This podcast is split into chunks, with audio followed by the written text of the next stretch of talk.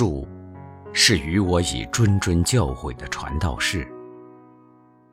我崇敬每一棵树，不论它们是以群集方式，还是以家族方式生活的树，也无论它们是生长在茫茫原始森林之中，还是小片树林里。然而，最使我崇拜的，还是那孤独伫立的参天大树。他们犹如一位孤寂之人，却不是因某一弱点而遁世隐居的君子，而是如同被置于孤独之境地的伟大人物，就像贝多芬，就像尼采。他们的树梢飒飒作响着整个世界，他们的根须静卧于永恒之中，但他并不沉醉在这永恒之中。而是终其毕生精力追求一个目标，完成他们与生俱有的，并居于他们之中的品质道德，树立自己的形象，表现自我。世间没有任何一种事物，能像一株挺拔茁壮的大树那样神圣，那样完美无缺。倘若有一棵被锯倒的大树在阳光下裸露着它那致命的伤口，那你就可以在那鲜亮的树桩，也是它的墓碑上读到它的整个历史。那一圈圈年轮和一个个疤痕，忠实地记录着他所经历的每一次搏斗、每一次疾病和每一次痛苦，当然，还有全部的幸福。他们记录着他的整个成长过程。既有那积贫的年头，也有那丰盈的岁月，还有那每每战胜的袭击和回回挺过来的风暴。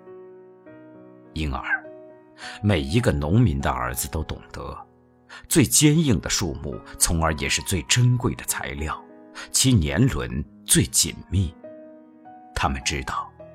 在那高山之巅历尽险恶生长的大树，才是那坚不可摧、雷霆万钧、为世楷模的栋梁之材。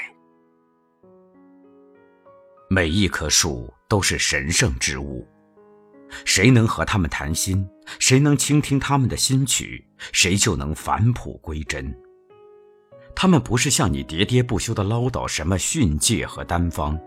他们撇开个别现象，向你谆谆教诲生命的原始真谛。这一棵树会告诉你，我身体之中蕴藏着一颗核心，一束火花，一个思想。我是永恒生命中之生命。敢于尝试，敢于成功，永恒的母亲和我共同冒着危险而取得的成功。这就是我的与众不同之处。我的形体，我皮肤上的血管脉络同样举世无双。我的眼睫毛叶片的微微颤动，还有皮肤上那小小的疤痕，更是绝无仅有。我的天职就是，用典型的个性去塑造永恒，表现永恒。那一棵树又会告诉你，我的力量就是信任。我对我的前辈一无所知，我对每年由我而生的千千万万子孙也一无所知。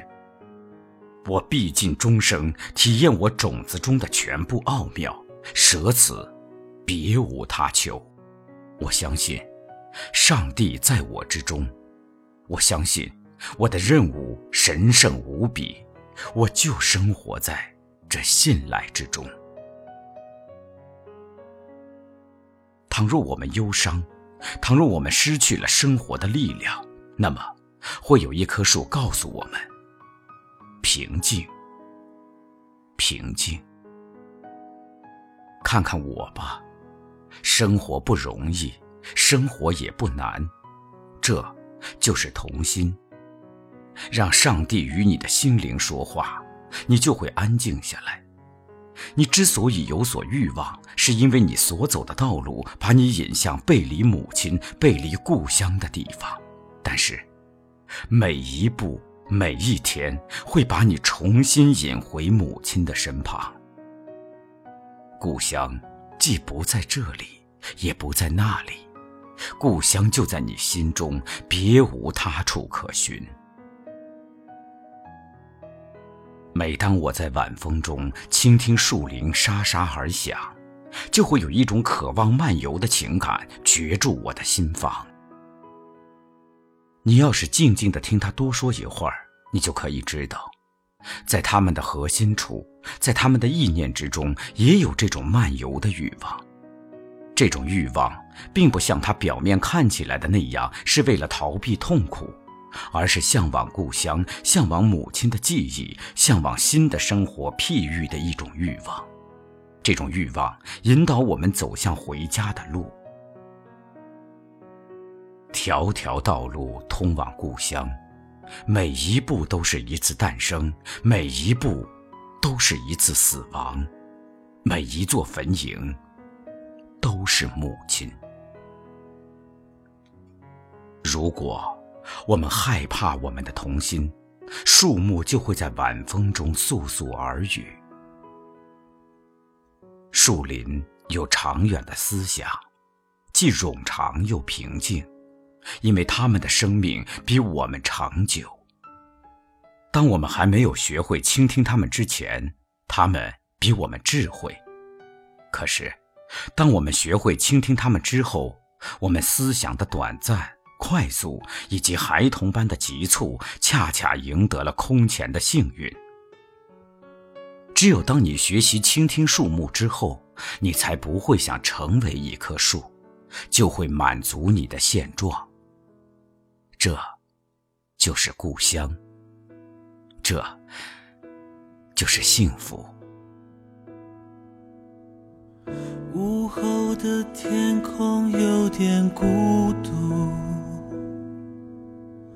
行道树微微在雨中瑟缩，视线又模糊，我看不清楚眼前曾有谁陪我走过的路。曾经有太多机会弥补。却还是看着幸福成错误，在路口停住。我会想当初，什么让我们将爱弃而不顾？我们等过了深秋，又等过了寒冬。等到一切变得太沉重，无奈选择了放手，看年华似水流，仿佛生命从此也跟着流走。时间走过了深秋，又走过了寒冬。一切不能再回头，我们沉默着束手，看年华似水流，用回忆这错误的一些解脱。雨停的道路有点凄楚。想着需要怎样的领悟，能不再追逐失去的幸福，不再试着将似水年华留住。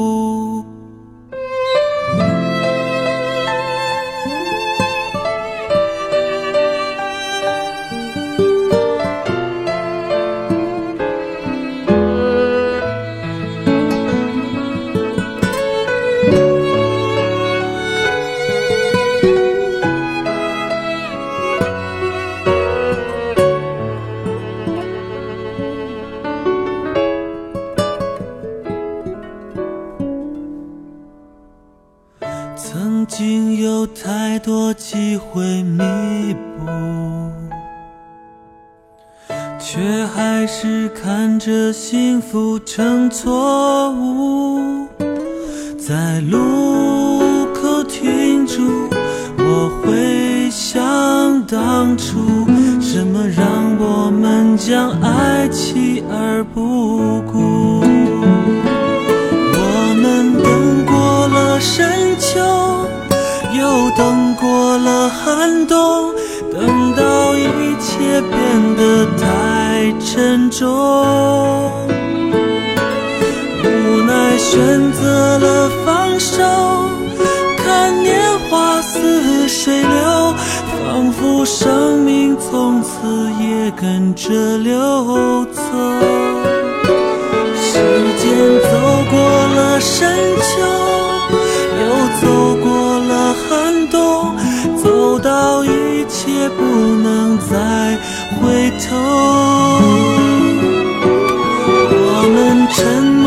着束手，看年华似水流，用回忆这错误的一些解脱。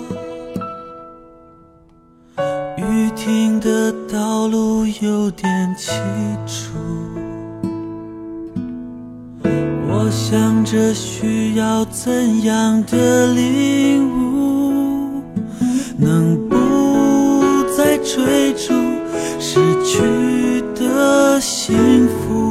不再试着将似水年华留住。